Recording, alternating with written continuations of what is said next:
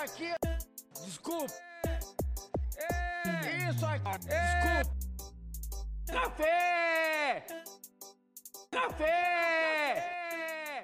Quero café! Quero café! Quero café! Oi, eu sou o Davi E eu sou a Késia. e essa é mais uma edição do podcast Café na Varanda, a edição de número 9. Pega teu café e vem nessa viagem com a gente. Sejam todos e todas muito bem-vindos. E aí, Kézia, como é que foi a semana? Tá tudo bem? Tudo tranquilo, né? Na paz de Deus, conforme a vida deixa. Conforme o bem que a gente pode entender vivendo no Brasil, né? Todo dia a gente tem aí uma novidade. Então, Mas é isso, sobrevivendo. é isso aí, todo dia uma luta diferente, né? E aí, Kézia, é te contar um negócio que foi babado do episódio da semana passada, viu? Todo mundo se acabou de chorar, todo mundo amou a playlist. E aí surgiram, pra variar, né, alguns comentários que a gente separou aqui, alguns dos mais engraçados, pra gente ler aqui pra vocês, tá bom? Kézia, quer começar? Quero. É, tem um comentário que eu achei bem legal da Lina Kátia, é, dela falando que a gente falou do MSN, né? Que a gente colocava as indiretas. E aí ela disse que gostava de colocar a música no MSN e que a música dela é aquela Já beijei um, já beijei dois, já beijei três e vou beijar mais uma vez. Manda beijo, é isso aí, a Gilda manda beijo. Aí ela disse que tava rindo muito com a gente e disse que a gente era cultura até na música. um excelente elogio pra se receber, né? Então, a Jeanette Clea, ela disse o seguinte: Ouvi e descobri que não curto ouvir músicas de bad. Ela ouve música de qualquer estilo sem colocar um peso de dor. Passou por um tempo sem ouvir algumas músicas porque faziam lembrar de momentos ruins, mas hoje eu ouvi de boa. Tem isso também, né? É aquela coisa, às vezes a música é tão marcante pra gente que a gente lembra de determinado momento, mas à medida que a gente vai ouvindo aquela música, ela vai marcando outros momentos e vai deixando de ser tão sentimental, né? E aquela coisa, tem gente que também não gosta de fato de bad, né? Uhum. Normal, tranquilo. Tudo tranquilo. É, e a gente tem aqui também o comentário do Nelson, que ele falou o seguinte: Minhas músicas de, sofrência são Sharing e videogames da Lana. Acho que todas as músicas da Lana são de bad, né? É verdade? assim, você tá Lana e não botar bad. É, você não, nem casa. Eu nunca vi a Lana cantando axé, por exemplo. E aí ele segue, porque, no meu- porque meu primeiro e único até o momento namorado era super fã da, da Lana. Toda vez que eu ouço, eu entro nessa fossa. É, assim, eu vi Lana é meio que realmente entrar automaticamente numa fossa, né? Ah, o Daniel, Daniel Farrapo, disse o seguinte: Eu colocaria nessa lista Wonderwall do Oasis, Spend My Time do Roxette, gente, Spend My Time é incrível. Wherever We Will Go do The Calling, a cara da malhação, e The Reason do Rubas Tank. É, só pra avisar que essas músicas foram incluídas na nossa playlist, tá? Estão lá disponíveis, vão aproveitar pra ouvir e aproveita também pra seguir a gente nas nossas redes sociais, Café na Varanda Off, em todas elas. E o Daniel Costa, ele falou: Ah, diz pra Kézia que ela tem um fã. Ela não pode sumir, como dito no podcast. E uma boa sorte na mudança dela também. O próximo de vocês sai quando mesmo? Sai toda segunda-feira, gente, nossos episódios, tá? Vocês podem esperar que uma coisa é certeza na segunda. A semana começa e sai um podcast do Café na Varanda. Exatamente. O café da sua semana começa na segunda com a gente. E muito obrigado ao primeiro fã, ao primeiro fã do meu fã clube. muito obrigado, Daniel Costa.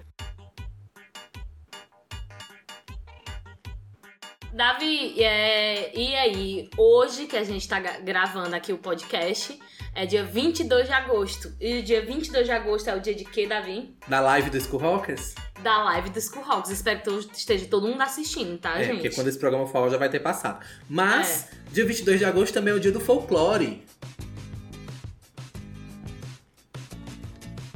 Também é o dia do folclore.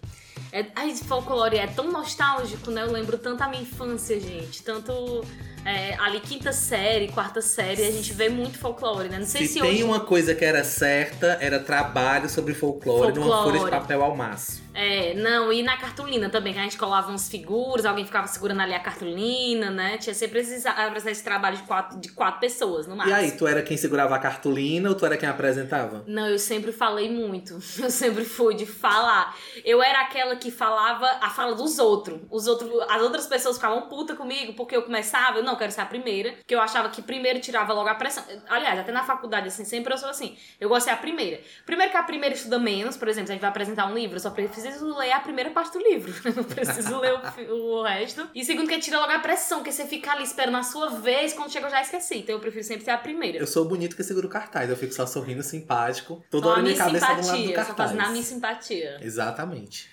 Legal, né? Eu era sempre a que falava primeiro. é, E aí acabava, às vezes, falando na fala dos outros e a galera ficava comigo. Mas é isso. Me perdoem, pessoas que estudaram comigo. Kézia sempre burlando listas, né? Quando- Até pra uma- falar a vez dos Não, outros, ela gente, rouba a eu tenho esse problema desde a infância. Acho que eu deveria tratar isso com um psicólogo, né? Várias coisas. Mas essa é uma coisa também. A gente sempre fala aqui, procura um psiquiatra, talvez a gente precise de um, né? Exatamente. Mas, Kézia, vem cá, de onde foi que surgiu o folclore, tu sabe dizer? É, o folclore, ele nasce em 1965, né? E ele tem raízes indígenas, nos negros, escravos e europeus, né? Assim como a própria raiz do Brasil, né? É um, é um reflexo da raiz do Brasil.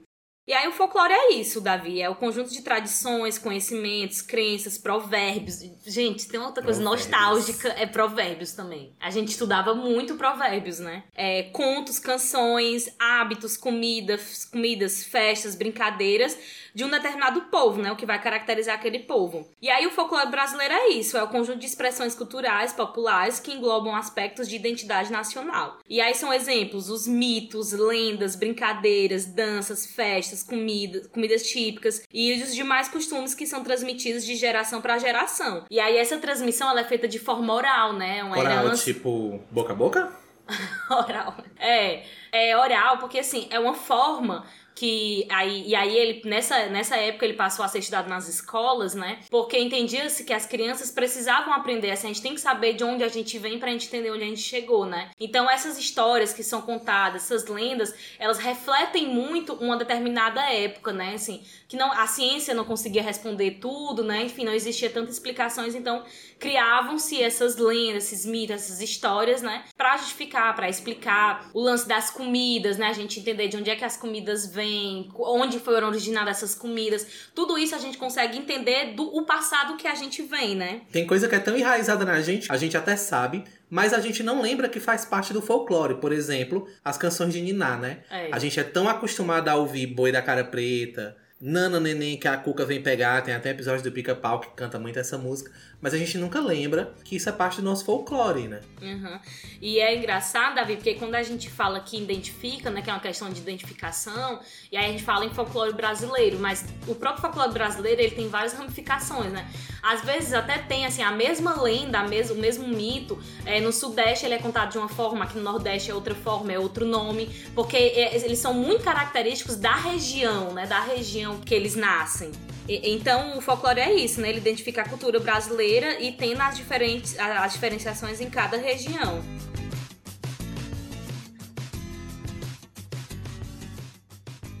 E eu acho bem legal quando a gente fala do folclore na escola, né, para as crianças, além dessa importância delas se conectarem com, com os antepassados, com que eles, com os antepassados, como eles viviam e tal, é, mu- é muito mais importante assim a gente estudar folclore, por exemplo, folclore brasileiro na escola, do que estudar contos de fadas, porque os contos de fadas eles têm, ele Primeiro que eles não têm nada de realidade, né? eles são totalmente fictícios. Alguns até trazem ali, alguns se predispõem a trazer uma, uma lição e tal, mas eles são muito mais fantasiosos, né? E os- o nosso folclore ele é muito mais rico e muito mais abrangente que isso, né? E não só o folclore nas escolas, né? Uma criança que cresce com o folclore ao seu redor, que cresce com essa imaginação, ela estimula a criatividade. Uma criança que cresce brincando em meio a fada, saci, curupira, isso estimula a imaginação dela e deixa ela um ser humano muito melhor também, né? Aumenta muito o repertório, né, da criança, né? Demais. De é, consciência de espacialidade, consciência crítica, né? Consciência argumentativa. né? Eles agregam muito. Se a gente for olhar a fundo, o quão rico é isso, né? A gente vê o quão o saber que é repassado para a criança, né? Assim, o, é, o conjunto, o todo, é um negócio muito rico, né? Sim, tem gente que não acredita que o, o mundo mágico ele possa fazer parte do cotidiano da criança, mas eu acho isso importantíssimo. Deixar tudo da criança mágico, lúdico, Lúdico, deixar que ela exatamente. acredite, isso estimula muito mais a criança, deixa A pra ela ser adulta na né? hora de ser adulta. É, e aí vai refletir na fase adulta da criança. É, a criança vai ser uma criança, um adulto muito mais criativo, né?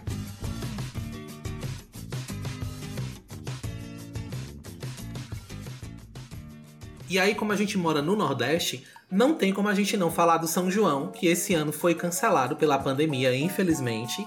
Mas o São João ele faz parte da nossa infância, ele faz parte do nosso cotidiano. Todo ano a gente tem o nosso São João, os nossos festejos. Mesmo quem não gosta acaba participando. Festival de quadrilha, seja na praça, seja na escola. Eu, por exemplo, como eu trabalho com criança, todo ano tem nosso casamento matuto, né? Uhum. Que é assim o marco do São João. E Kézia, tu gosta de São João? Eu amo São João. Eu, eu mando, acho que a gente aqui do Nordeste, né, tem uma tendência, uma predisposição a gostar. Porque tem a ver também com os santos, né, com a nossa religiosidade. Então tá muito entrelado, né? Tipo, tem as fogueiras de São João, né? E aí, assim, eu lembro que eu cresci numa rua e até os meus 11 anos de idade, que é, é, periferia e tal, então as pessoas são muito mais conectadas. Então, que é diferente quando você mora no centro, por exemplo, né? Mas eu lembro que é, chegou junho, era fogueira a cada duas casas. Então, assim, não tem como você se desvincular disso, né? A, casa, a cada duas casas fogueira, é gente vendendo pratinho, e aí são comidas típicas que começam a ser vendidas em todos os cantos. E eu lembro até que a minha avó, que não é católica, mas tipo, junho, canjica lá em casa fazia lama. Lama, lama, lama, lama. Muita canjica porque é junho, né? Porque tá. É, o folclore é a época justa... do milho, né? É, porque é muito cultural, né? A gente tá falando sobre cultura aqui, né? Então é entrelaçado. É, é, é uma teia de aranha mesmo entrelaçada. A gente não sabe onde começa nem onde termina. Mas que a minha avó, que era evangélica, em junho ela seguia alguns rituais ali que são, né, mais católicos e tal, que são tão mais ligados aos santos e tal. Mas como era junho, era o mês junino, né? Eu acho que tem muito a ver também com a época do milho, né? Da colheita do milho. Mas assim, é, onde é canjica e aquele outro. Pamonha? Pamonha. Porque pamonha eu gosto, canjica eu não gosto. Mas pamonha também lá em casa era muito. Tipo assim, a gente tinha aquele ritual mesmo das palhas, né? Do milho, de colocar a pamonha na palha. Era muito divertido lá em casa.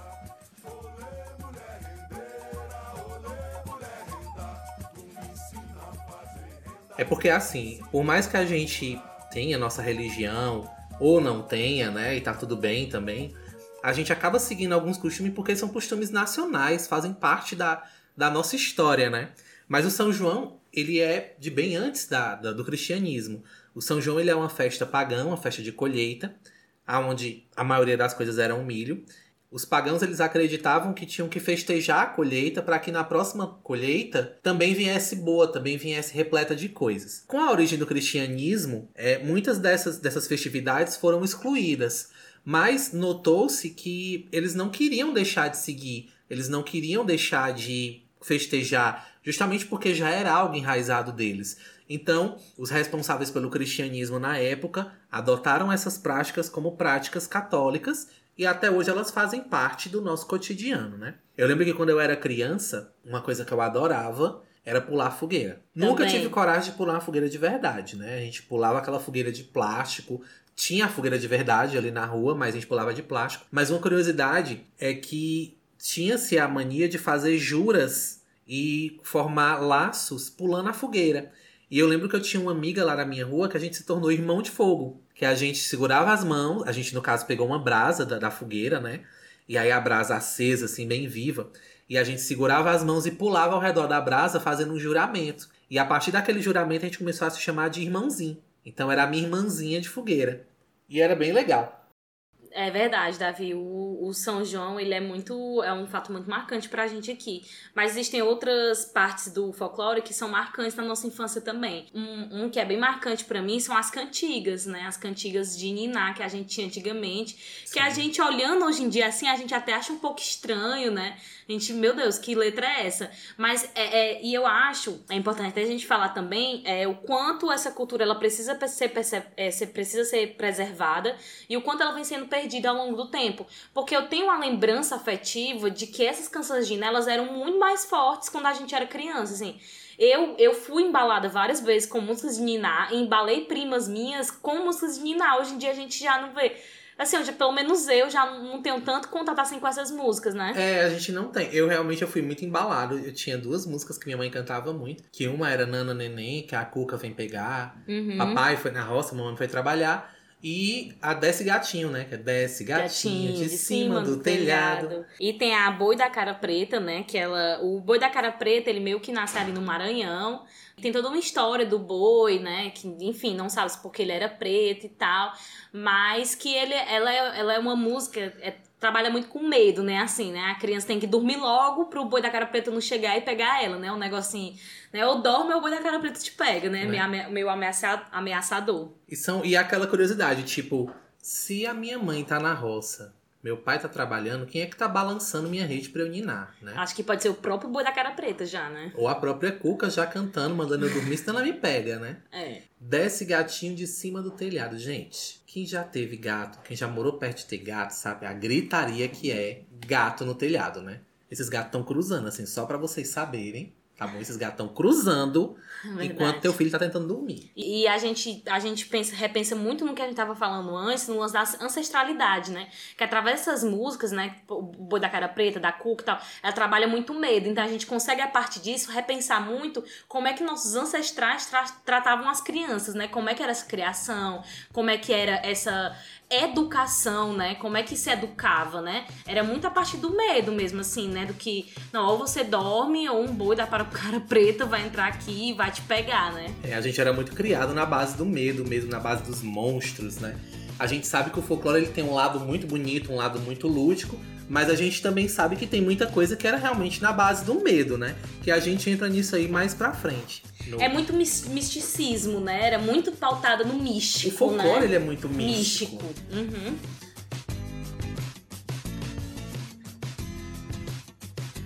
E falando em misticismo, tem uma coisa que é muito comum também, que são as simpatias, né? A Que é maioria... outra coisa que eu vejo se perdendo também, Davi. Eu acho, quando eu era adolescente, era tão forte esse lance de simpatia. Tipo, tinha aquela toda aquelas, essas revistinhas toda a, a, a O outra... João Bidu também, o João Bidu tinha uma, É, uma que revista eram só de muito simpatias. vendidas e que a galera fazia real, né? As simpatias. É, mas sabe o que acontece também? É porque é, a gente foi recebendo outras influências. Naquela época não se tinha tanto a internet. E eu acho que o próprio avanço da revistas. ciência também, né? O A ciência avanço- passou a explicar muita coisa que antes era obscuro, né? Sim, sim. E é crendice, né? Tipo, é crendice. Hoje em dia, a gente, se buscar na internet, a gente vai buscar simpatias, mas a gente já tem uma, uma informação religiosa maior, então muitas pessoas já buscam mesmo a religião. Hoje tem a Wicca, hoje tem o Candomblé, que são religiões que elas trabalham também o misticismo, né? Eu acho que muito migrou pra isso aí. Mas eu lembro que quando eu era criança, eu fazia muito a simpatia de São João, que era pegar uma bacia numa noite de lua cheia e pegar uma vela virgem. Eu tinha que acender a vela e ficava eu e minhas amigas ao redor. Tinha que ser virgem a vela. Tinha a vela, tinha que ser virgem. E aí ficava eu e minhas amigas ao redor da bacia e a gente acendia a vela e tinha que pingar 13 gotas na água. E aquelas 13 gotas iam formar a inicial da sua alma gêmea, daquela pessoa que você ia casar. Fazer simpatia por motivos de bruxa sempre, porém, bruxa romântica, porque eu sempre queria saber o nome do boyzinho que eu ia gostar, né?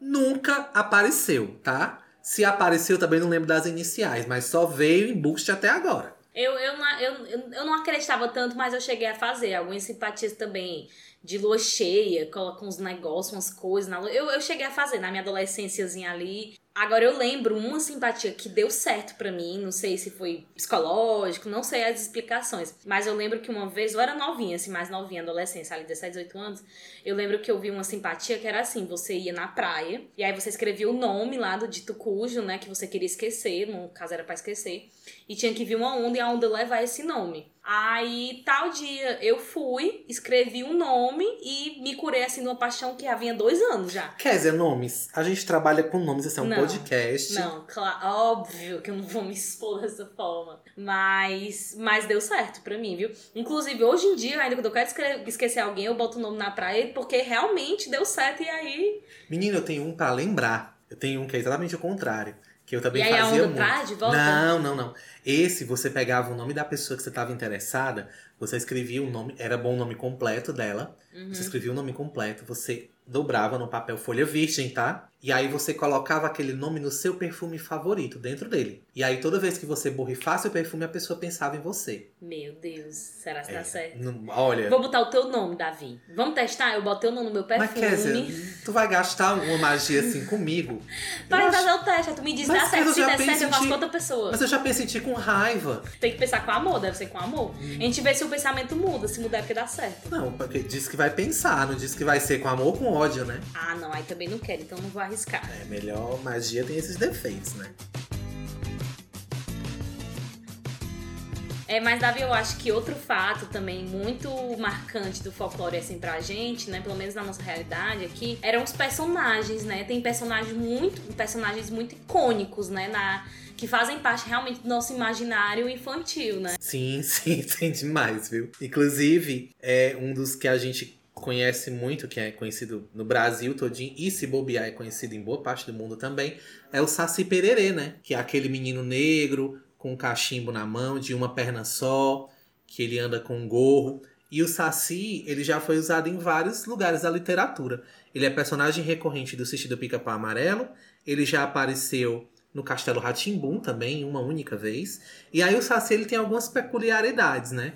Por exemplo, a magia do Saci, ela tá no gorro. Se você pegar o gorro do Saci, ele vira seu servo. E aí ele tem por obrigação começar a te obedecer. Só que ele te obedece, mas ele tá sempre de olho no gorro. Então se você der bobeira, ele vai pegar o gorro de volta e ele vai se vingar de você. O Saci é o menino traquino, que ele gosta de queimar o leite e tal. Ele aparece principalmente em forma de redemoinho. E coincidentemente, redemoinho é uma coisa que tem muito aqui na região. Muito. Na nossa região. Então a gente sempre atribui o redemoinho ao Saci. Principalmente nos períodos de seca, né? Que as árvores elas, elas não morrem, né? Elas perdem a folhagem. Então o pasto ele fica muito mais aberto e aí abre essa, essa, essa, essa margem pro vento correr, né? E formando os redemoinhos. Então, assim, na minha mãe, que a minha mãe mora no sertão, né? Mora aqui a 40 minutos de Sobral. É, 40 e poucos quilômetros. E aí é sertão mesmo lá, né? Então, assim, no verão, né? Que é oito meses do ano, lá tem muitos redemoinhos e é engraçado. É, é por isso que eu acho assim, sempre que a gente fala, é, ah, que tá sendo esquecido, ou que ficou pra trás tal, acho que a gente fala muito da nossa realidade, né? Porque lá na casa da minha mãe, a minha mãe. A minha mãe acredita em várias coisas, acredita no saci, acredita. E olha que a minha mãe é muito evangélica, né? Mas todo mundo que mora lá tem várias superstições em relação a Tem isso. vários contos. Superstições, inclusive, é uma coisa que faz muita parte, Muito. muito, parte do folclore. né? Muito, muito. Tem, as, tem umas irmãs do meu, do, dos meus, do meu padrasto, tipo assim, a família inteira é super supersticiosa. Tipo, é, tem uma irmã dele que eu lembro, uma vez ela tava almoçando e a gente tava lá, né, no sertão quente e tal, e ela com muito calor, e ela assim, parada, não se abanava. E, tipo, é uma superstição que ela tem, por quem faz mal, tá comendo e se, se abanar. Então, assim, é muito forte na vivência deles ainda, isso. Teve um caso com a questão do redemoinho, vou contar aqui bem rapidinho. Eu trabalhava numa loja de material de construções, né? Antes de eu estar no meu atual trabalho. E lá era muito no pé da, da serra, então, e já era muito aberto. O bairro estava em construção, enfim. E aparecia muito redemoinho, principalmente nos meses entre outubro e novembro. E uma vez ia passando um senhor com um carro de materiais reciclados. E aí começou um redemoinho na frente dele. E aí ele começou a bater o pé para espantar o redemoinho, o redemoinho sumiu. Uhum. E aí ele começou a gritar: Eu espantei, eu espantei o Saci. E eu tava no portão da loja e eu tava vendo aquela cena. E aí ele olhou pra mim e Você viu? Eu espantei o Saci. Só que ele continuou andando com o carrinho. E quando ele chegou no exato local, o redemoinho se formou embaixo dele. Foi tão engraçado que parecia realmente vivo. Se formou e ele caiu no chão. E o redemoinho seguiu. Que doido, né? Que doido. E é- tem muito esse lance da traquinagem, né? É, Davi, eu acho que outro personagem também que é bem conhecido da gente, né? Que a gente estuda muito na infância também, é a Yara. É, que a Yara pode ser o Yara também, que ela vem do Tupi, né? Senhora das Águas, ou Mãe da Água. É, e segundo o folclore, ela é uma linda sereia que vive no rio Amazonas. Sua pele é parda e possui longos cabelos verdes e olhos castanhos. Acho que nada mais tão brasileiro, né? Pele parda, cabelo verde, olhos castanhos. É super, super brasileiro. Super brasileiro. A pessoa tem cabelo verde, é super brasileira, de fato. E aí, assim. Será o lodo, hein? Será o lodo. É, eu acho que é muito o lance da natureza, né? Porque o verde é muito natureza, acho que é muito esse contato. E aí, cronistas do século XVI, XVII é, registram que no princípio a personagem ela era masculina, na verdade. E se chamava Ipupiara. Ipupiara. Eu Muito conheço a história.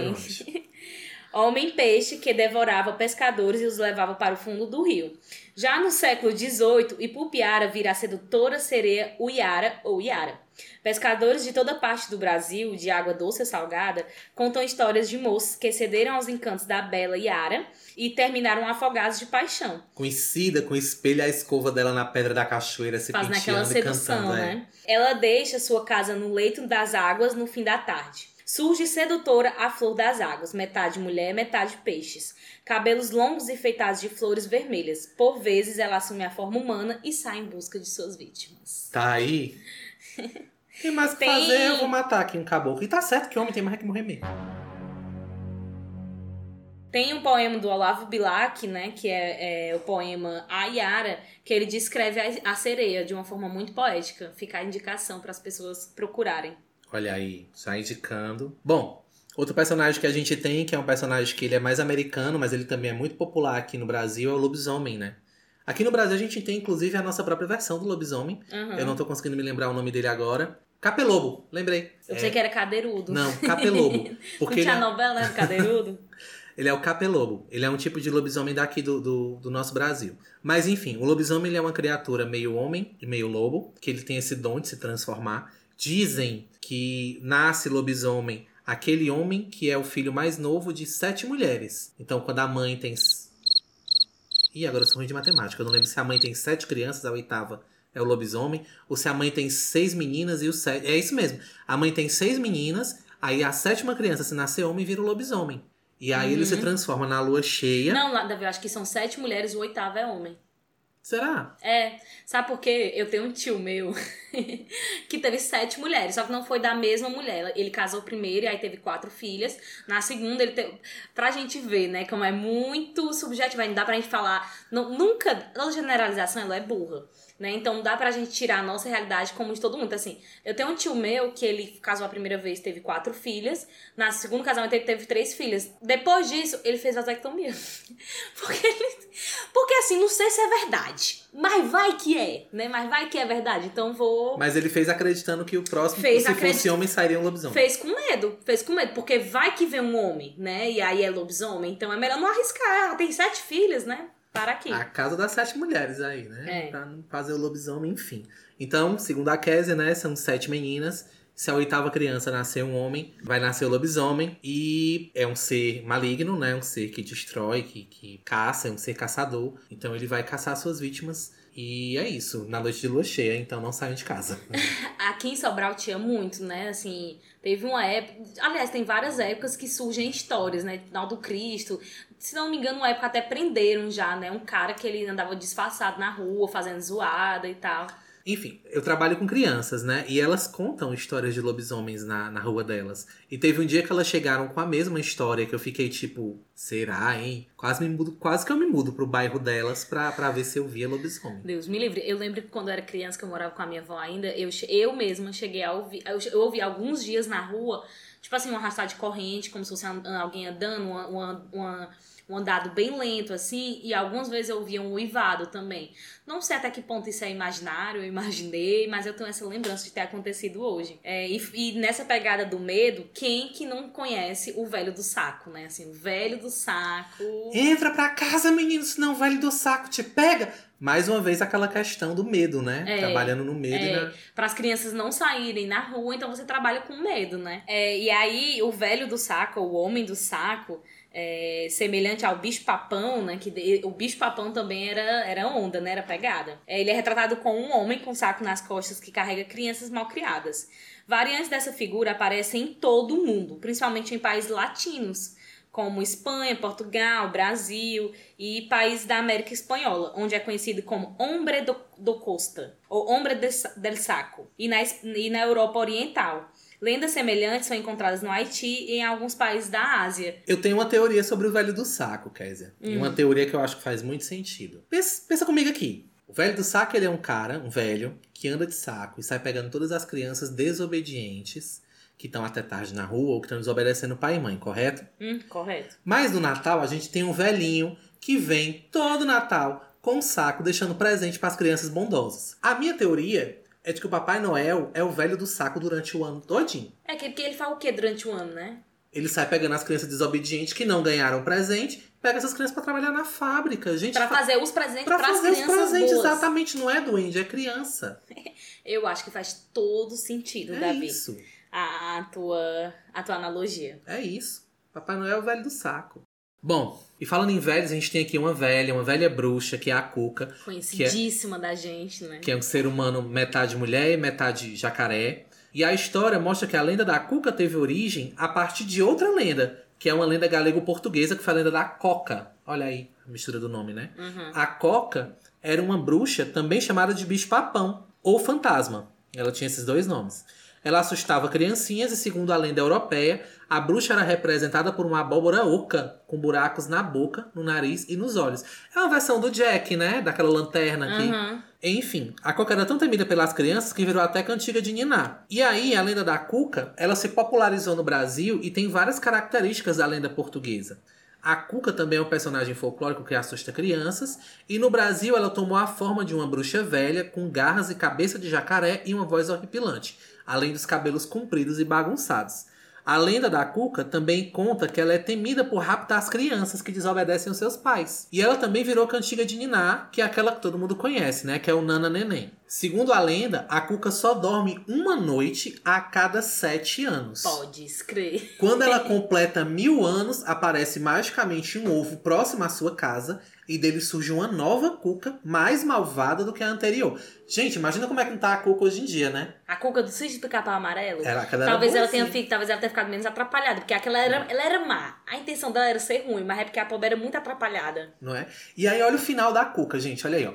Aparece uma Cuca mais malvada que a anterior. E a Cuca que tem mil anos tem que lançar um feitiço e se transformar em um pássaro com um canto triste. O grito da Cuca, ele pode ser escutado a quilômetros de distância. É, tem, aquele, tem aquela história da risada dela, né? Que ecoa, né? A risada dela. Imagina você tá numa floresta e dar de encontro com uma risada assim, maligna. Deus você me é livre. Deus me... Gente, eu fugia. Que eu, que eu ia bater o pé nas costas. Mas tu correndo. fugia pra onde? Sei lá, eu saia correndo em círculos. Mas eu ia fazer algo, eu ia tentar salvar a minha vida, Davi. Uma coisa que eu não ia fazer era me entregar. Também sei, é, que às vezes eu acho que eu sou criança ainda, né? Não sei se ela ia me querer. 26 anos nos couro, acho que não é mais nem negócio pra Cuca, né? Meu Deus. Bem que eu dou um caldo Acho que não bom. cabe mais, não. Bem que eu dou um caldo bom, viu? É, outra que é bem conhecida da gente, principalmente a gente aqui, né, no Nordeste, eu acho que ela é muito mais Nordeste e tal, é a rasga mortalha, que é o nome que se. é, e ela recebe esse nome no Norte e Nordeste, né? Acho que é onde ela é mais forte.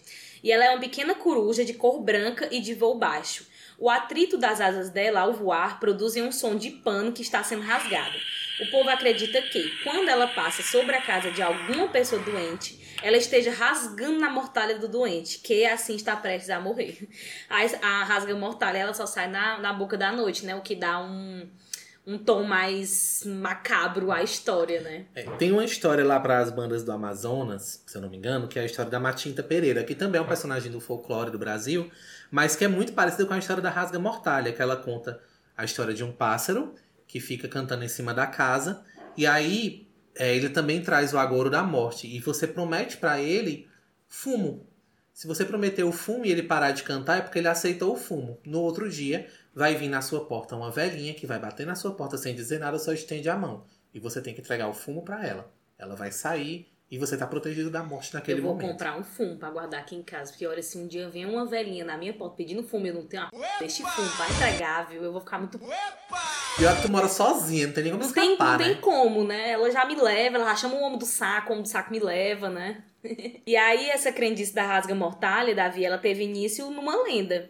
Conta-se que tudo começou com uma jovem de 35 anos de idade, um pouco gorda e de pele muito branca. Sou eu. e de pele muito branca. Não, não sou eu, não. Você se antecipou. A jovem se chamava Suindara, trabalhava como carpinteira, mulheres que são mulheres com mais de 30 anos que eram pagas para chorarem em velórios e cemitérios. Nossa! É- Gente, quero! E, e- e tem uma história que hoje em dia os ricos pagam a galera, né? Mas isso aí já é antigo, Quero. gente. E ela era filha de um temido feiticeiro chamado Eliel. A jovem Suidara era muito inteligente e respeitada na sua comunidade. Todos a conheciam como Coruja Branca. Suidara levava uma vida normal, exceto pelo fato de ser carpinteira, né? Ia lá chorar no, nos, nos cemitérios e nos velórios. Os problemas da jovem iniciaram quando ela começou a namorar às escondidas com um rapaz chamado Ricardo, que era filho de uma condessa chamada Ruth. A condessa era conhecida por sua rigidez e era muito preconceituosa. Se o romance de Suidara e Ricardo fosse descoberto, jamais seria aceito pela condessa. Mas Ruth acabou descobrindo e arquitetou um plano maquiavélico para acabar com a relação dos dois. E aí a condessa mandou que a, que a sua empregada Margarida entregasse um bilhete para a carpideira, dizendo que contrataria os seus serviços e para isto seria necessário que as duas se encontrassem atrás de uma cripta azul que ficava no local mais afastado e escuro do cemitério. Eu não ia nunca. Se a minha senhora, você pode me pagar todo dia do mundo, não vou. Ela quer me encontrar no cemitério atrás de uma cripta azul, não Mas vou, quer gente. ela chora em velório, que é ir numa cripta. Não, mas eu vou botar com uma mulher no cemitério, não, aí já é demais pra mim. Assim que Suidara chegou no local combinado, foi assassinada por um empregado de Ruth. Todos lamentaram muito quando ficaram sabendo da morte da jovem e a enterraram em um luxuoso mausoléu e para homenageá-la esculpiram uma enorme coruja branca no meio da sua cripta. Eliel utilizou as cartas de tarô e acabou descobrindo que a verdadeira assassina de sua filha era a condessa da aldeia. Foi aí que ele resolveu executar um poderoso ritual para se vingar da assassina. Eliel foi até o túmulo de sua filha e executou sua magia. O espírito da moça penetrou na enorme estátua de coruja branca e fez com que ela criasse vida própria. A coruja saiu voando pela aldeia e foi até a sacada da janela do castelo onde dormia Ruth. Começou a piar um canto estranho, semelhante ao som de roupa de, sendo de seda sendo rasgada. Durante toda a noite, a aldeia ouvia, assustada, o som aterrorizante da ave. No dia seguinte, a condessa amanheceu morta e suas roupas de seda foram é, encontradas rasgadas, como se alguém tivesse cortado. E daí surge a lenda, né? A coruja tá aí solta até hoje, é, anunciando essas mortes. Sabe o que foi que eu pensei agora? Eu pensei que eu ia ouvir a história do Vivos Noivos. Viva os noivos. Porque toda vez que ela canta, a gente não grita Vivos Noivos! Que é pra espantar ela. Tem isso? Não Tem, sei. não sabia disso não? Não, Valha! não sabia. Pois toda vez que ela canta, tem gente, sempre alguém que grita Vivos Noivos! Que aí espanta. Ah. E- eu pensei que eu ia ouvir aí também. Então é como se a gente tivesse aprovando o relacionamento dela, né? Bom, a gente tem aqui também o Curupira e a Caipora. O Curupira, ele é um menino de cabelo de fogo e com os pés virados para trás. E o pé dele virado para trás é exatamente para confundir os caçadores. Quando pensam que ele tá no lugar, na verdade ele tá no outro, né? Ou seja, quando você pensa que eu tô indo, eu tô é voltando, né? ele é um protetor da natureza e um dos poderes dele é enlouquecer os caçadores e fazer os caçadores se perderem na mata para que não achem o caminho de volta e assim também não encontrem o ninho dos animais. É, e aí, Davi, é interessante diferenciar a caipora e o, curupi, e o curupira, né? É, e aí, alguns estudiosos, eles afirmam que a caipora, ela surgiu da lenda do, do curupira. Ou seja, para eles, uma derivação dessa personagem folclórica. É, ele- eles têm alguns, alguns aspectos similares, né, nas duas figuras. É, por exemplo, serem protetores da floresta, e ambos lutam pela preservação do ambiente, costumam assustar ou mesmo pregar peças nos caçadores de madeireiros exploradores. É, Caipora conhecida, fumante conhecida. é, Você fala de caipora, você pensa logo no cigarro. Mas um fato curioso é que a caipora já apareceu no Castelo Ratimbum. Ela era um personagem recorrente é. e lá ela não fumava, óbvio. E ela aparecia sempre que alguém assobiava. Inclusive o assobio, ele tem muito essa característica de chamar seres sobrenaturais no folclore brasileiro. Então me chamaram? Hum? Alguém aí chamou a caipora? Hum? Pois eu ouvi. E a caipora, é interessante falar que ela é representada por uma indianã com cabelos vermelhos e orelhas pontiagudas. E existem versões também que o corpo dela é todo vermelho e em outras ela é toda verde, né? E aí ela vive nas florestas também, tem esse lance da, da proteção, né? Tem, tem essas diferenças entre eles dois. Eu sou a caipora, a caipora régia, nome completo, mas pode me chamar de Ré. Que coisa, né? Basicamente eles são, eles são assim, versões masculinas e femininas, mas com as suas particularidades. É, né? dependendo da região, eles podem ser ou feminino ou masculino, né? Também tem o caipora, então, né? Uhum. Legal. Kézia, Esse lance do fumo é muito mais da caipora. O curupira não tem muito, o- assim, pelo que eu andei vendo, né? Que é muito mais notável na caipora a característica do fumo, de você ofertar o fumo na entrada da floresta, né?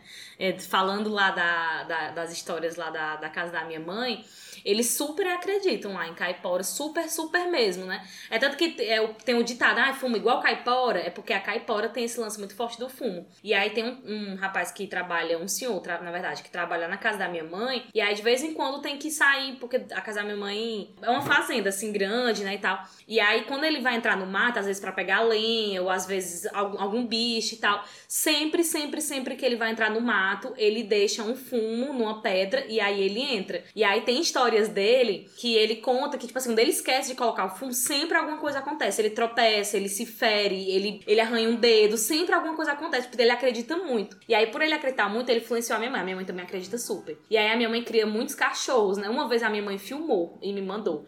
Que é super acreditando. É, porque a minha mãe cria muito cachorro, muito gato. Acho que de cachorro são sete cachorros que ela tem. E aí teve uma. Uma vez não, assim, várias vezes acontecem dele estar no terreno, né, à noite, soltos. E aí eles começam a latir em círculo, assim, como se fosse latindo pra algo, né? Eles todos latindo pra alguma coisa, como se fosse protegendo na casa, né? Porque ele acha que eles veem ali uma figura estranha e eles vão latir pra proteger. Todos latindo, olhando pro mesmo lugar, só que o lugar não existe. E aí vem umas ventanias, vem umas coisas e tal, como se fosse o curupira tirando, o- a caipora tirando onda com a cara deles, né? E minha mãe super, super acredita nisso. Inclusive, beijo, tia Sônia, se você estiver ouvindo a gente. Eu acho difícil. Não me convide. Mas ela, não, e ela tem várias histórias. Ela tem histórias de panela caindo, sabe, dentro de casa, né? Eu é lembro, justamente- uma vez você me mandou uns áudios no WhatsApp com ela te narrando as histórias da panela É. caindo, das coisas. Ela super acredita. É complicado, né? E assim, a gente tava falando aqui de lendas que todo mundo conhece, né? Mas tem aquelas lendas que são específicas da nossa região, né? Uhum. E tem uma lenda que é muito engraçada aqui, aqui na, na nossa região, que é a lenda da perna cabeluda. Gente, é basicamente uma perna de alguém que foi amputado e que ela anda por aí assustando as pessoas. Ela é uma perna muito cabeluda e com unhas grandes que simplesmente assusta as pessoas. Você aparece, você tá aqui no canto, você vê uma perna do nada passando perto de você. E essa é basicamente a lenda da perna cabeluda, né? É, tem também aquela que é conhecidíssima, que ela tem várias versões. Eu já ouvi pessoas contando várias versões, que é do Sobral virando uma cama de baleias, né? Sobral, nossa cidade, tá? Sobral, nossa cidade, é. Estudiosos acreditam que aqui já foi mar, né? Uma época, né? O sertão já foi mar, é, por causa do nosso nível, né? Que a gente tá. E em relação ao mar. É, assim, a história que eu conheço, né? Que, que foi uma professora que contou. Peraí, só vale ressaltar também que Sobral é literalmente um buraco, porque ele é cercado por serras, né? Exatamente. Então a gente tem serra basicamente ao redor todo e Sobral é no meio, assim, aliás, no fundo das serras, assim. É. É literalmente um buraco. E aí, é, eu, eu lembro, aí uma dessas versões que foi a que eu ouvi, que foi uma professora que contou, uma disciplina que eu tava fazendo sobre urbanismo e tal, e aí ela contou uma história que o, o, de onde surgiu, né, essa, essa lenda da cama de baleias. Dizem que um andarilho, né, era um andarilho, e aí ele era meio bruxo ali, meio feiticeiro e tal, e ele andando, né, levava a vida andando, e ele chegou em Sobral. E dizem que é dessa lenda também que surge, porque é, o pessoal diz que o pessoal de Sobral é meio snob, né? A gente tem essa fama de ser um pouco snob. Eu não sou sobralense, eu sou de Fortaleza, então eu posso dizer que sim, vocês são bastante snobs. Ah, tá, moro daqui desde os zero anos de idade. Mas, enfim, tem essa lenda, né?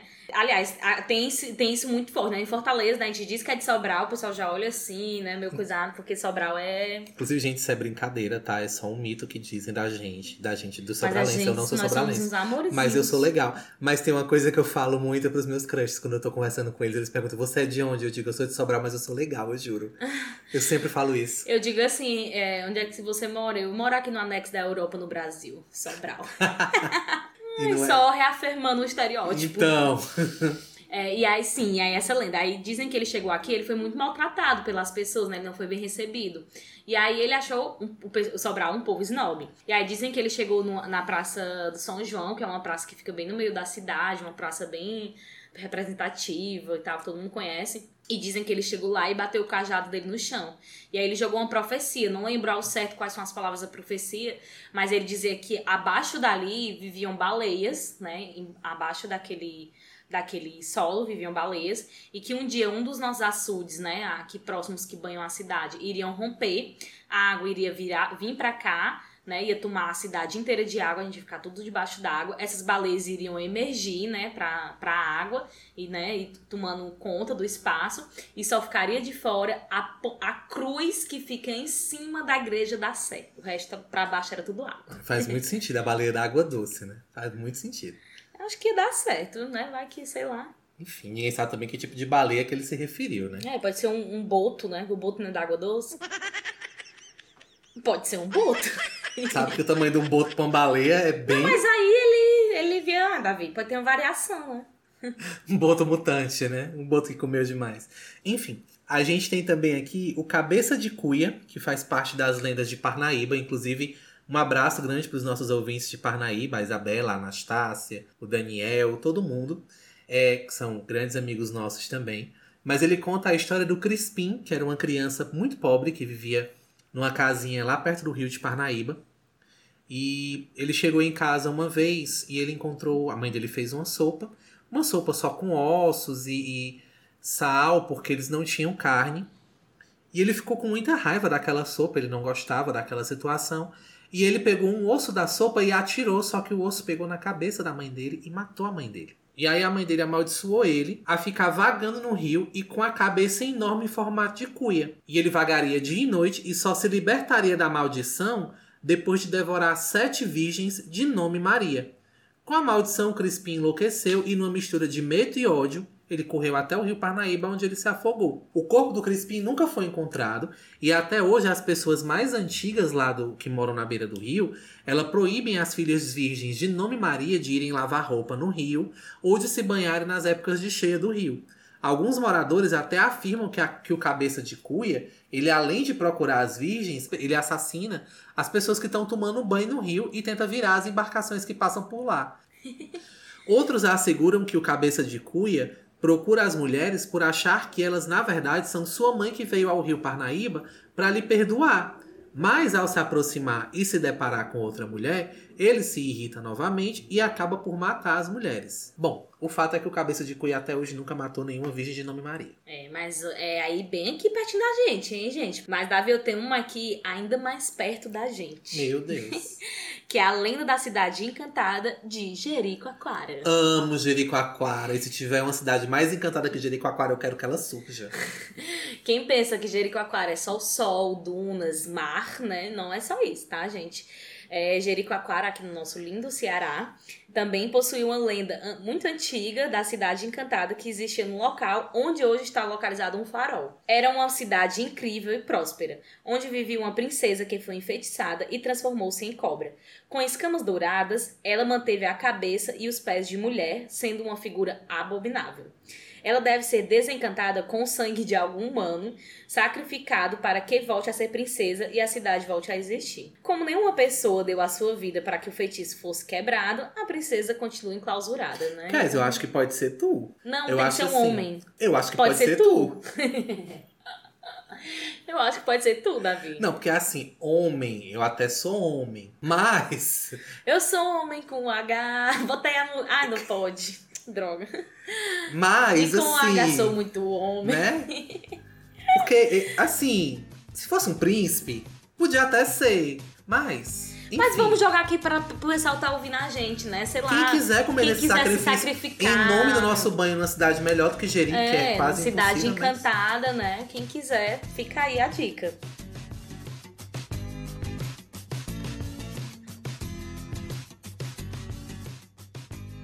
Aí, Davi, nesse imaginário, tudo que a gente falou até agora, todos os personagens e tal, eles fazem parte das lendas e dos mitos.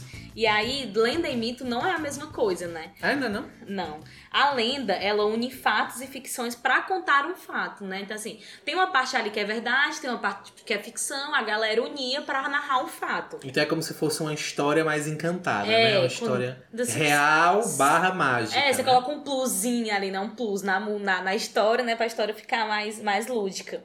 É, e os mitos, eles são histórias feitas para explicar fenômenos que, na- que a ciência na época não conseguia explicar ainda, né? Por exemplo, ah, os eclipses, chuvas, trovões, né? E aí é, explicavam a partir dessas histórias mais fantasiosas. E aí, assim, tem várias histórias que a gente gosta, né? Tipo, a própria Cuca, são histórias bem legais. É, Davi, tu quer contar uma lenda pra Ah, gente eu que quero, eu quero, eu quero, eu quero sim. Sim, Kes, eu quero contar a lenda do Irapuru. O Irapuru, ele é um passarinho pequenininho e ele é um símbolo da felicidade para os índios. Diz a lenda que um jovem guerreiro se apaixonou pela filha de um grande cacique e, por se tratar de um amor proibido, ele não poderia se aproximar dela. Sendo assim, pediu ao deus Tupã que o transformasse em um pássaro.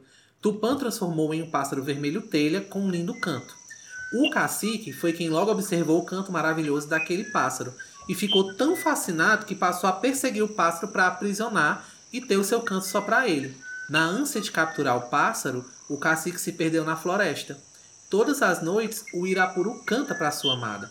Tem esperança que um dia ele descubra o seu canto e saiba que ele é o jovem guerreiro.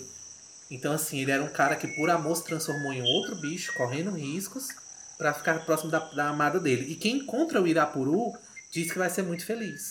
Olha, Bacana, né? Muito Quero um legal. Irapuru, não quero prender, porque eu não sou a favor de prender passarinhos, mas. É, Davi, eu gosto muito de uma lenda que eu tenho um- uma afetividade grande com ela, que era uma lenda que a minha avó contava, que ela que é, é o lance que a gente estava falando no início, né, da oralidade, né, do saber repassado de forma oral. E ela me contou diversas vezes essa história, né, que ela afirmava com certeza que aconteceu com uma vizinha dela, né? Inclusive, parece que não aconteceu só uma vez, aconteceu algumas vezes. E eu acho que tá muito relacionado também com o lance do medo, né? Porque que é a lenda, é a lenda da cobra preta que mama, né? Acho que todo mundo já deve ter ouvido falar assim dessa história. Pelo menos todo mundo aqui da região com certeza já ouviu Já falar da ouviu lenda da falar. cobra preta. E era um lance, porque, tipo, a mulher não podia dormir, né? A mulher meio que dormia ali amamentando e a cobra vinha. E aí eu acho que tem esse lance de novo do medo, né? E essa lenda, ela surge, é, segundo pesquisas, é, acredita-se que ela surgiu há muitos anos, quando o homem. Quando um homem, ao chegar em sua casa, ele viu uma cobra ao lado da cama da esposa, que há pouco tempo havia dado à luz e ainda amamentava a criança. Matando a cobra com a madeira, o pai viu se espalhando pelo assoalho da cama uma gordura presente no corpo da serpente. Ao ver aquilo, ele acreditou que, era um, que tinha sido o leite que ele havia bebido, que coalhou no corpo da cobra, associando esse fato à desnutrição da criança. Chegou-se à conclusão de que a cobra estava bebendo leite materno todas as noites. Nossa. E aí a lenda ela fala isso, né? Que é uma serpente aproximadamente de 8 metros, que entra na casa de uma mulher enquanto ela amamenta a criança, logo nos primeiros dias de vida. E essa cobra, ela só entra à noite, quando, enquanto a mãe dorme com a criança no colo amamentando. A cobra, ela coloca a cauda, tem, tem ex- exatamente isso que a minha avó contava. Que a, a cobra, ela coloca a cauda na boca da criança, para que a criança não chore, simulando uma amamentação, e vai à procura do seio da mãe a fim de tomar o leite. A mãe, adormecida, pensa que é a criança que está mamando e não se dá o trabalho de verificar. Tem um negócio no teu peito mamando, aí você não vai verificar. Eu não pensei nem nisso, eu pensei na- no gosto de cobra na boca da criança. Passando algumas semanas, a mãe começa a perceber que o filho está desnu- desnutrido. Ela não sabe por que o filho chora de fome pela manhã e ele, se ele for amamentado a noite todinha. E aí essa rotina segue por alguns dias e a criança vai sendo, ficando Definhando, desnutrida, né? Eu acho que é muito também, talvez que ne- nessa época que surgiu essa lenda, era até comum, assim, né? A gente sabe, historicamente, que a desnutrição já foi um problema. Hoje é um problema muito recorrente ainda no Brasil, né? Assim, mas hoje é menos, bem menos, com certeza. Mas que antes as crianças é, sofriam muito, né? Quando já não nasciam mortas, eram desnutridas. Enfim, né? Por várias questões, né? De alimentação e tudo. Então eu acho que nasce meio que aí, né? Nesse, nesse problema da desnutrição. E aí, vem cá, se tem esse problema todo, será que isso é um mito ou uma lenda? Agora eu fiquei em dúvida. É, conta-se, na internet tem como sendo uma lenda, né? Que a cobra é uma lenda. Porque eu, é, esse, esse lance da des- desnutrição é eu que tô procurando um, um porquê, eu que tô dando isso. Mas em canto nenhum, essa, essa lenda, ela justifica a nutrição. Em canto nenhum. Entendeu? Existe a lenda da cobra que mama. E aí, falando em mitos, né? Pegando o gancho aqui do mito, porque eu sou desses que pega gancho, eu tô muito profissional em podcasts. É, eu quero falar do mito do eclipse, né? Na visão, na visão dos indígenas, que é o povo Apopocuva Guarani. Olha aí que chique. Em terras sul-americanas, a conexão entre criaturas catastróficas e eclipses também ocorre. E o folclorista norte-americano James Deutz, em seu artigo, gente, olha o artigo, eu não vou saber ler isso direito não, então vocês me perdoem. Swallowing the Sun, Folk Story About the Solar Eclipse, publicado em 2017, narra uma crença do povo Apopocuva Guarani, do Brasil e do leste do Paraguai, no qual dizem que os eclipses solares são causados pelo morcego eterno ou pela onça celeste. No caso aqui a gente vai focar na onça celeste, tá? Porque eu tenho medo de morcego, eu não quero falar deles. Esses dois são seres mitológicos extremamente poderosos e devastadores. Acreditam que chegará o dia em que essas duas entidades destruirão as estrelas e a humanidade, desencadeando o fim do mundo, tá? Um morcego e uma onça que se unem Pode ser. pra Acredito, acabar com total. o mundo, tá? O premiado cientista brasileiro Germano Bruno Afonso, olha que nome, né? Germano Bruno Afonso. Físico e astrônomo especialista em arqueoastronomia e estudioso das constelações indígenas, em seu artigo Saberes Astronômicos de Tupinambá, Maranhão, publicado em 2012, também fala em tom apocalíptico sobre a temida onça celeste, trazendo complementos à lenda. Então, assim, a onça celeste ela é um espírito maligno, tupi-guarani, e ela é uma entidade calamitosa, né? Ela é uma entidade do caos que ela é re- relacionada aos eclipses. Ela é causadora da escuridão e de incalculáveis pavores. Ela é representada por uma criatura colossal de cor azul, né? Ela tem assim os tons azulados. Ela é muito grande, muito grande. Ela é um ser assim, de dimensões inconcebíveis. Ela é tão grande que o seu olho direito é representado pela estrela vermelha de Antares, da constelação de Escorpião, que é a principal estrela de Escorpião. E o seu, o seu outro olho, ele é representado por Aldebaran, que é a constelação de Touro, uma das, estrelas da constelação de Touros.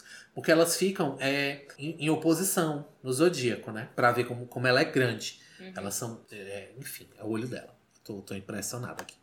E é dito que a onça tá sempre perseguindo os irmãos Guaraci e Jaci, que é o Sol e a Lua. E eles importunam ela desde o princípio do espaço do tempo. Eles são dois meninos traquinas. O Sol e a Lua, aqui nessa lenda, eles são como irmãos, né? Tem lendas que dizem que eles são amantes. Aqui eles são como irmãos. E aí, eles importunam muito essa onça e essa onça passa o tempo caçando ela. A fera é muito impiedosa e ela transforma o céu inteiro no terreno de caça dela. De vez em quando, ela consegue pegar os pedaços de Jaci, pegar os pedaços da lua, o que justifica as fases da lua, né? Dela cheia até ela minguando. Cada pedacinho que, que sai dela durante a noite é uma mordida da onça celeste. E acontece quando ela devora por completo é o eclipse. Então tem um momento que ela vai conseguir devorar Jaci por completo. Nesse momento é considerado o eclipse. E em alguns momentos, quando a lua fica vermelha, é quando a onça celeste não conseguiu morder a lua por completo e ficou jorrando sangue da lua, por isso que ela fica avermelhada. No entanto, o Guaraci, que é o sol, ele sempre ressuscita e salva a sua entidade irmã, fazendo a lua ressurgir sempre. A lua nova. A lua nova. É, nessa pegada ainda de deuses, Davi, o povo tupi-guarani, que é bem conhecido né, pela gente, acreditava em um deus supremo, que era chamado de Deus do Trovão e, domina- e denominavam de Tupã, né? Assim, todo mundo já ouviu falar também de Deus Tupã, né? A gente, Sim. na escola a gente estuda muito. É, e aí os índios acreditavam que a voz deste ente supremo podia ser ouvida durante as tempestades. O trovão eles chamavam de Tupacinunga e seu reflexo luminoso, luminoso de Tupamberaba. Que é o relâmpago. Eles acreditavam que este era o deus da criação, o deus da luz, e sua morada seria o sol Tome. Então ele mora dentro de Guaraci. dentro de Guaraci, né? E aí, enfim, né, principalmente esse- o- os índios, né, nas suas várias, nas suas variações, eles sempre acreditavam em vários deuses, né, assim, na, na mitologia, na mitologia brasileira, né, que a gente tem, que a gente fala muito na mitologia grega, né, e tal, mas a gente tem uma, Egípcia e tudo, mas a é, gente também tem uma tem uma mitologia, mitologia. a gente tem uma mitologia muito, muito rica, cheia de deuses, né? Com Deus pra tudo, né? Que é muito interessante se estudar também. Ah, O próprio folclore, né? Que a gente falou aqui, olha o tanto de coisa legal que a gente conseguiu ver no folclore, né? E às vezes é um pouco esquecido e tal. A gente se propõe muito a estudar a mitologia grega. Eu conheço muita gente que, é, que domina a mitologia grega, domina a mitologia egípcia e tal. E a nossa mitologia é muito rica e tem muito mais a ver com a gente, né? Assim, são coisas que a gente vê muito, que a gente vivencia, né? Muito interessante a gente conhecer. Sim, com certeza. E aí, assim, gente, a, a gente narrou aqui muitas histórias que a gente conhece, né? Assim, o Davi é, conhece muito mais que eu, né? Muitas histórias Bruxa. da, da nossa mitologia, das nossas lendas, nosso folclore. Então a gente narrou muitas coisas que a gente já conhecia da nossa vivência. Mas assim, a fins de pesquisa, a gente pegou muita coisa do Info Escola, né? Que é um site que ele traz, que ele desmembra muito bem esses assuntos. E aí, pra quem quiser dar, seguir com os estudos, ler um pouco mais, a gente indica esse site, que é o Info Escola. E falando em indicar, vamos pro recadinho, Kézia? Vamos pro recadinho sim.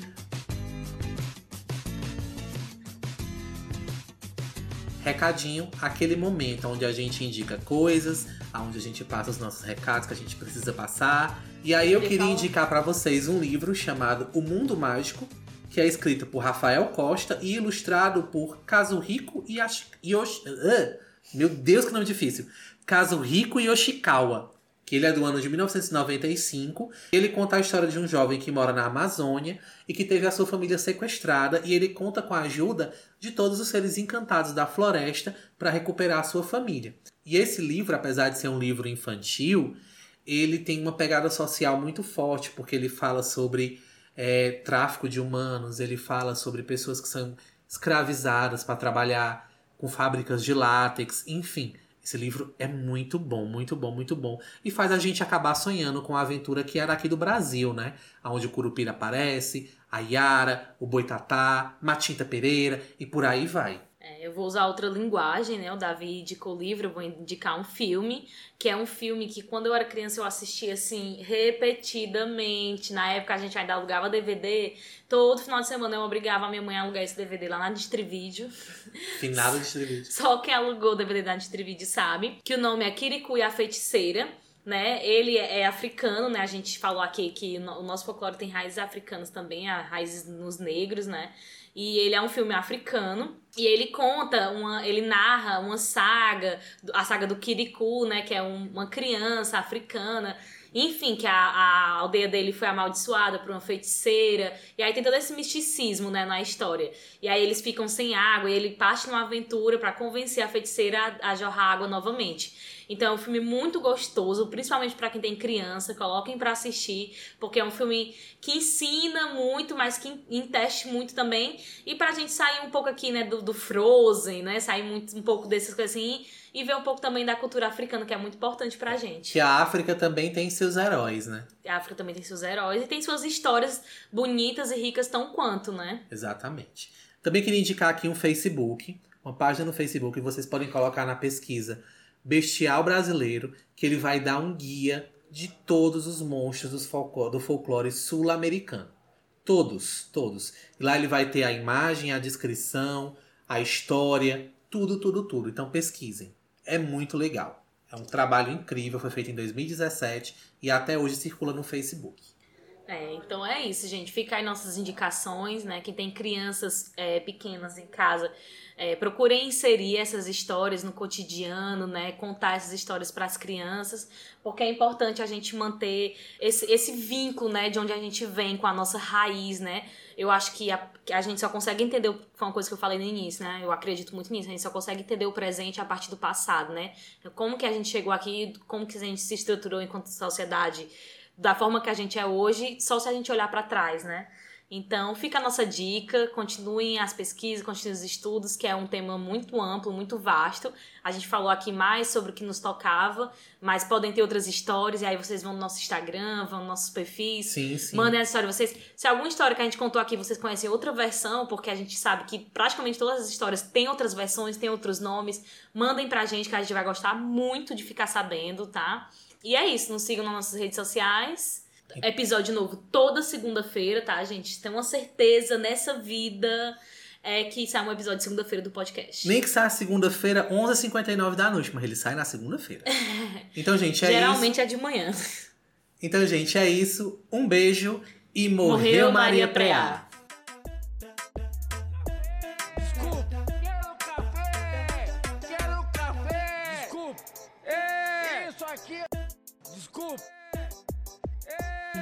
Desculpe. Café. Café. Quero café. Quero café. Quero café.